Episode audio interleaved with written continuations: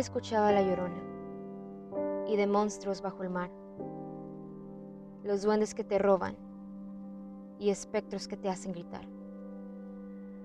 Pero apuesta que ni un día, ni una vez por accidente, con la más mínima alegría, te han hablado del jinete.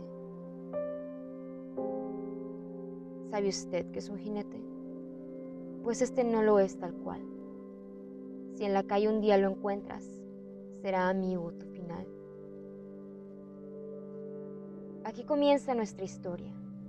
Sleepy Hollow es el lugar, donde cubierto de hojas secas, el suelo puedes escuchar. Era una noche como cualquiera, el viento harto de soplar, y la gente dentro en la posada no paraban de charlar. Por la vieja y rota puerta el frío viento resopló y la puerta atravesaba un alto y viejo profesor. Era sin duda un extraño, todos lo podían notar. En sus ojos claro castaño la cautela se podía observar.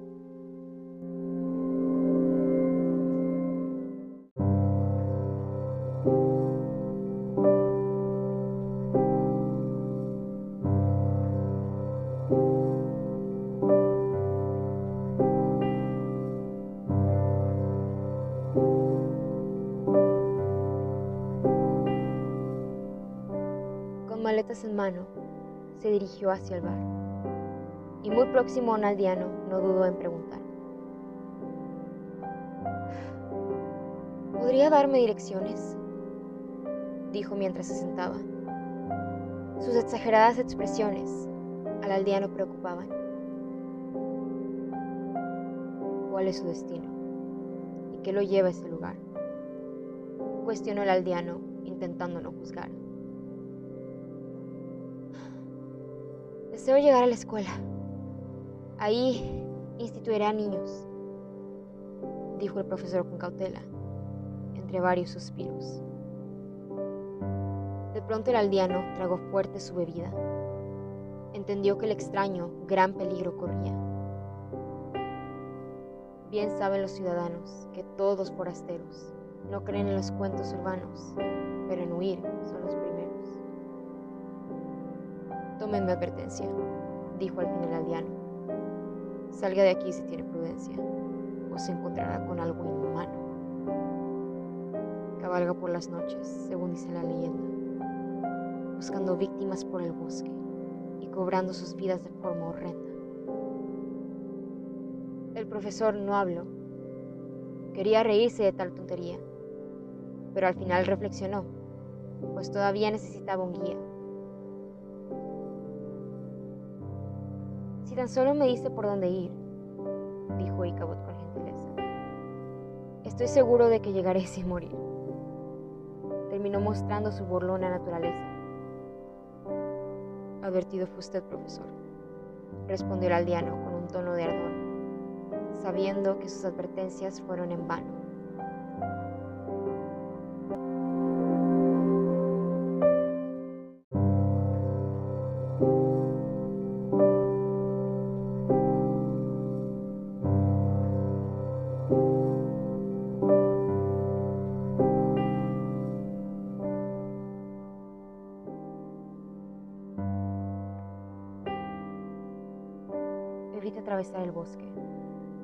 Atajo sea este. Por favor, no se equivoque. No tiente a que el mal se manifieste. Mejor siga el camino y no piense en desviarse. Prometo que llegará a su destino y no tendrá que lamentarse. Al final del camino verá un puente. Crúcelo lo más pronto posible. Estará salvo del jinete y se evitará una muerte terrible. Al fin terminó el aldeano y tomó su bebida de un trago. Podía notarse el temblor de su mano. El tema le dejó un sentimiento amargo. Muchas instrucciones y muchas instrucciones y advertencias, pensó y un poco irritado. De todos modos se paró tomó sus maletas y agradeció al aldeano por haberlo ayudado. Icabod arrastró sus pies por el camino, como se le había indicado. Un jinete asesino. Suena muy real. Debo tener cuidado. Dijo con tono de burla. Los pueblerinos crearán cualquier tontería. Ellos mismos alimentan su locura. Decía mientras la noche se hacía más fría. Icabod estaba cansado. Había estado caminando todo el día. Le sorprendió cuánto tiempo había pasado al notar la oscuridad que lo envolvía. Está oscureciendo rápido, pensó mientras el frío le Está oscureciendo rápido, pensó mientras el frío arreciaba, e imaginando un lugar cálido, un pensamiento su mente atravesaba. Pensó que el bosque sería una buena opción para llevarlo más pronto a su destino, y sin pensarlo mucho se dio la acción, desviando ahí mismo su camino.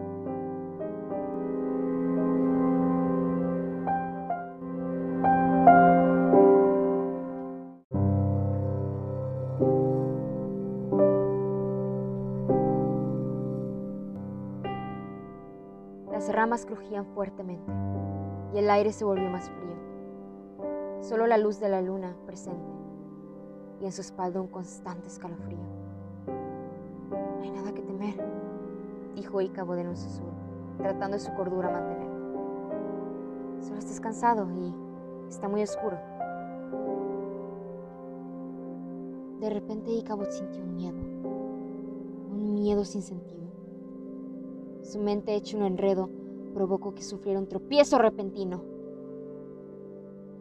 Icabod cayó, y para su sorpresa, notó que con un panteón se había topado. No podía conjurar un pensamiento por su cabeza mientras se levantaba asustado. ¿Un panteón? El aldeano no lo mencionó, pensó Icabod, tratando de mantener la cordura. Habrá querido asustarme, pues no funcionó. No podrá contagiarme su locura. Icabod siguió su camino apresurando su paso, estando ya harto de juegos, y aunque no lo admitiera, un tanto asustado de cuentos de jinetes asesinos. Rápido, más rápido, pensaba Icabod con urgencia. Dios, déjame llegar, te lo pido, suplicaba perdiendo la paciencia.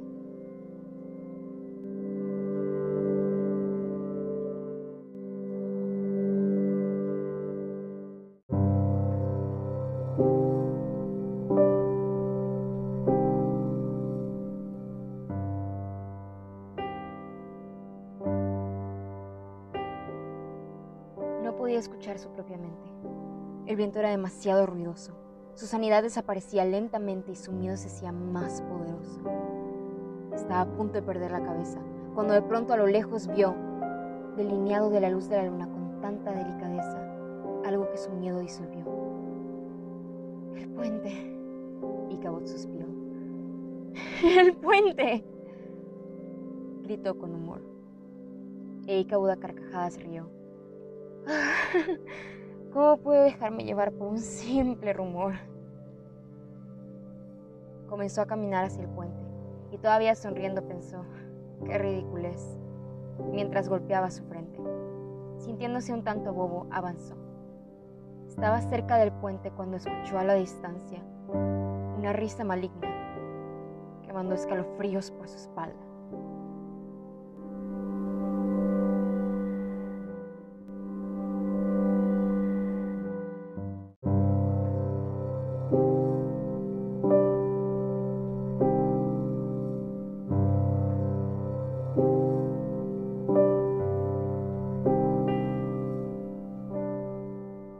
Alma escapó su cuerpo cuando vio la fuente de este horrible sonido.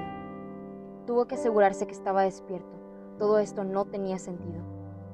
Era él, era real, tal como dijo el aldeano, pero olvidó mencionar lo que lo hacía inhumano. Un jinete definitivamente, pero un humano imposible, pues donde su cabeza debía estar presente no había nada visible. Y Cabo en shock presenció mientras el jinete cabalgaba hacia él velozmente. Segundos después corrió, fijando su mirada en el puente.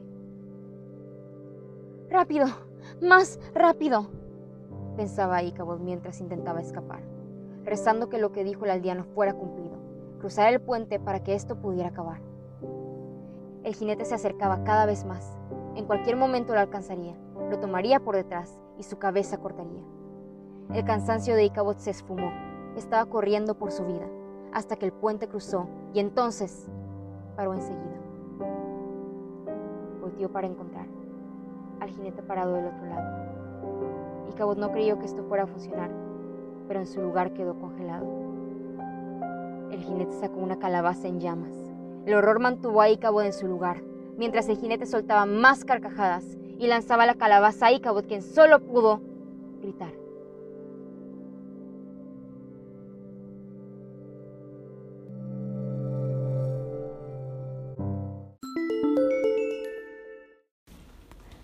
Segunda historia. Frankenstein.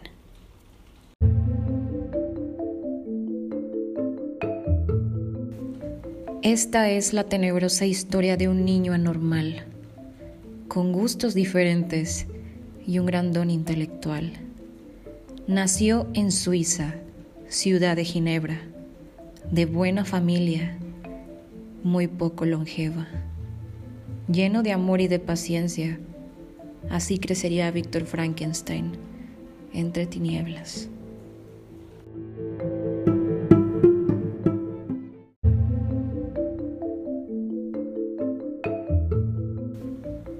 Mi madre esperaba tener una hija y por más que intentó, no lo logró.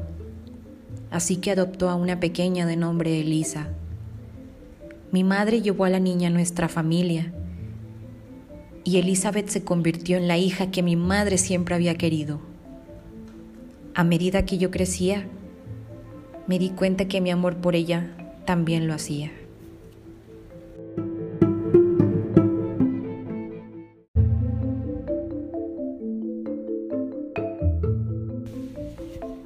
Estudiaba mucho en la escuela.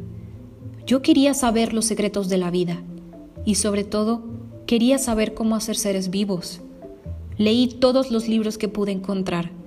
Un día sucedió algo que añadió una nueva idea a las ideas que ya tenía. Yo tenía 15 años en ese momento.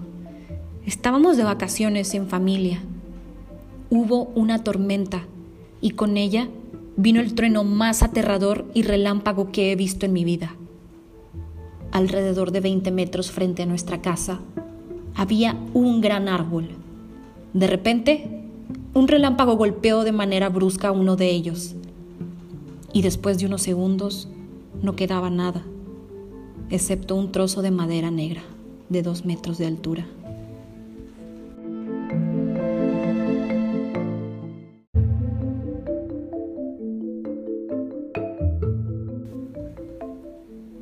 Aquel relámpago lo había destruido. Víctor descubrió lo fuerte que era la electricidad. Y así comenzó a leer todos los libros que pudo encontrar.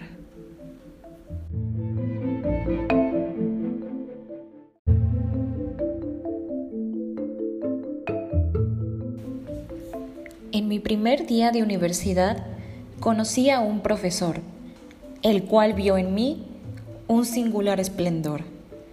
Dio una maravillosa charla que a muchos durmió, pero para el final de esta a mí tanto me inspiró. Después de la charla del profesor, recordé aquella tormenta, cómo el rayo había destruido el árbol. Mi interés en la electricidad había aumentado. Para ayudar a toda la gente, eso había pensado.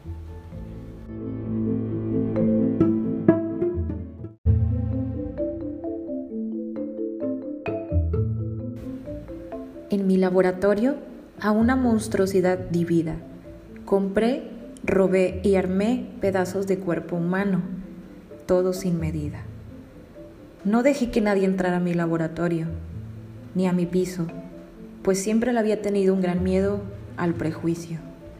Durante un año trabajé haciendo esta criatura, pero al ver que no era hermoso sino horrible, casi acababa mi cordura.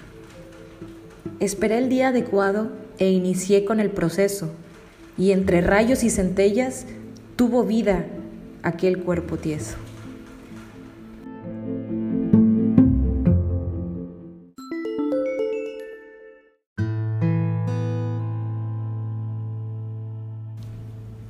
Cuento de Hansel y Gretel. Conocemos muchos cuentos, pero sin duda ninguno como este, un fascinante cuento de hadas que se cuenta desde Occidente. El año de 1812 era, y en ese lejano bosque mucho misterio es el que rodeaba. Pues no se tenía conocimiento de las cosas que él albergaba.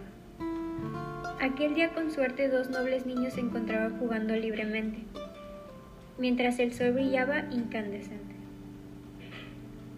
Dentro de ese bosque vivió una familia tradicional, que se logró establecer en ese hermoso hogar. Un leñador el cual trabajaba de forma incondicional y su esposa, una ama de casa con mucho amor por dar. Sin embargo, aquel día surgió un gran problema la armoniosa familia tuvo un gran dilema, y es que sin importar los esfuerzos de ambos padres, la comida comenzó a faltar desde pescado hasta carnes.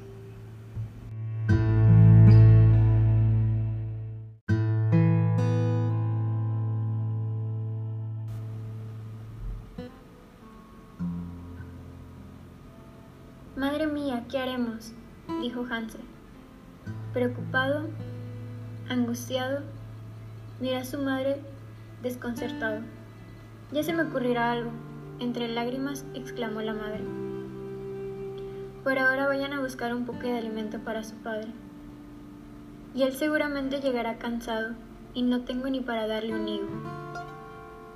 Y ustedes, como buenos hijos, deben buscar un poco de trigo. Salieron al bosque y comenzaron su aventura. Busca comida en un huerto,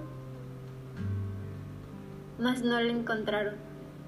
Sin embargo, la suerte de Gretel cambia ahora, con un granero el cual ingresaron. Hay una bolsa de trigo descubrieron olvidada y salieron volando hacia donde la madre se encontraba.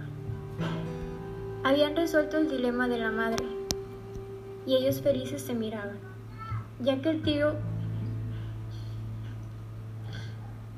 ya que el trigo utilizado sirvió para que la cena preparara.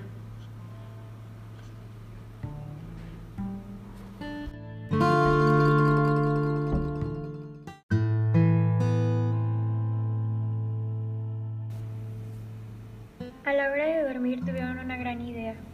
Saldrían a la mañana siguiente a traer más alimento para su familia. La madre algo preocupada no tenía comida para su esposo leñador y los niños angustiados decidieron poner su plan en acción. Madre, déjanos ir a buscar comida de nuevo, dijo Hansel con entusiasmo. Déjame llevar a Gretel a un huerto, el cual quedaba frente a la montaña. La madre, pensando en las, en las leyendas, dijo con un tono de sarcasmo. Adelante, vayan, pero no se detengan a hablar con ermitaños. Los niños tomaron un abrigo y salieron al bosque. Allí entre las montañas. Sin embargo, Gretel, asustada por el atardecer, pisó un nido de arañas. Pero Hansel ayudó a liberarse de estos horrendos y enormes bichos. Gretel, algo asustada, comentó: Hansel, creo que estamos perdidos. No logro ver a través del bosque. Tranquila, Gretel. Soy tu hermano y no dejaré que nada te toque. Dijo Hansel con una voz tranquila. Poco a poco la neblina comenzó a bajar más en aquel bosque. Pero ambos hermanos habían dejado un rastro de migajas de pan. Y con esto, conocer el camino de regreso.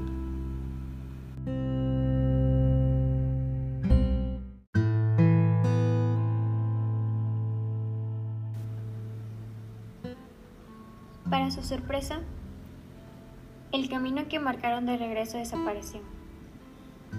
Resultó ser que un animal apareció y con las migajas acabó.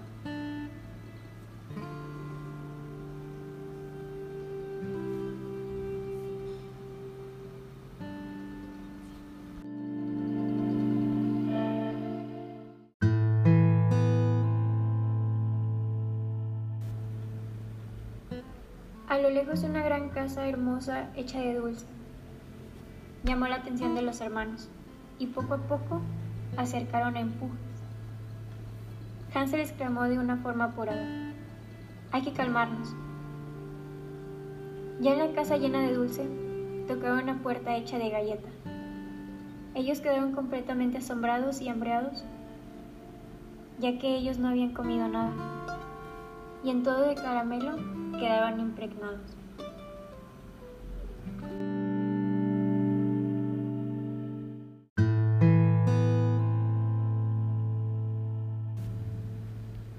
Una señora salió de aquella puerta, por lo cual ellos quedaron sorprendidos. Nunca se imaginaron que alguien viviría por esos lugares tan tranquilos.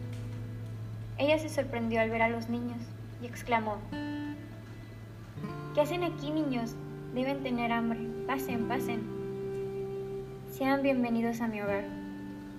Para esto, los hermanos no sabían bien lo que estaba pasando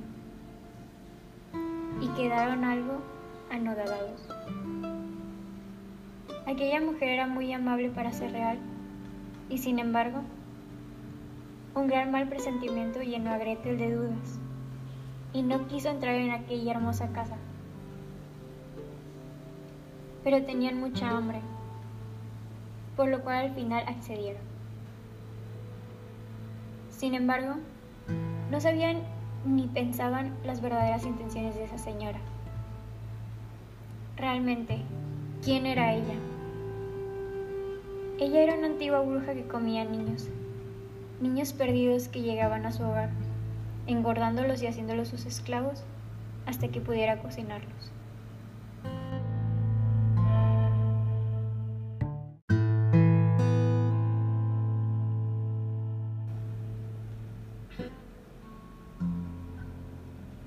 Pasaron dos días, dos largos días, comiendo y encerrados.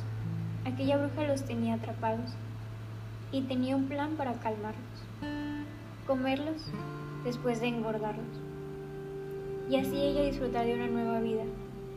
Prende el caldero, un día gritó aquella bruja, prende rápido el caldero, Gretel, que voy a cocinar a tu hermano.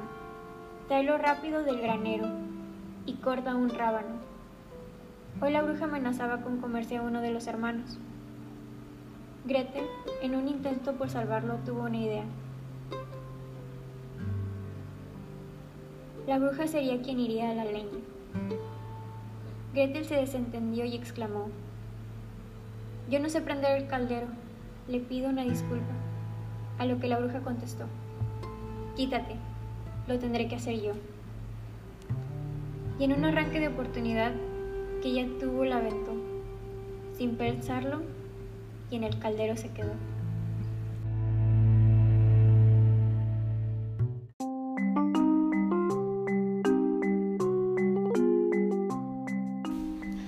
Gracias por escuchar nuestro proyecto de registro y documentación. Somos el equipo de Julia, Itza y Melissa y esperamos que te haya gustado.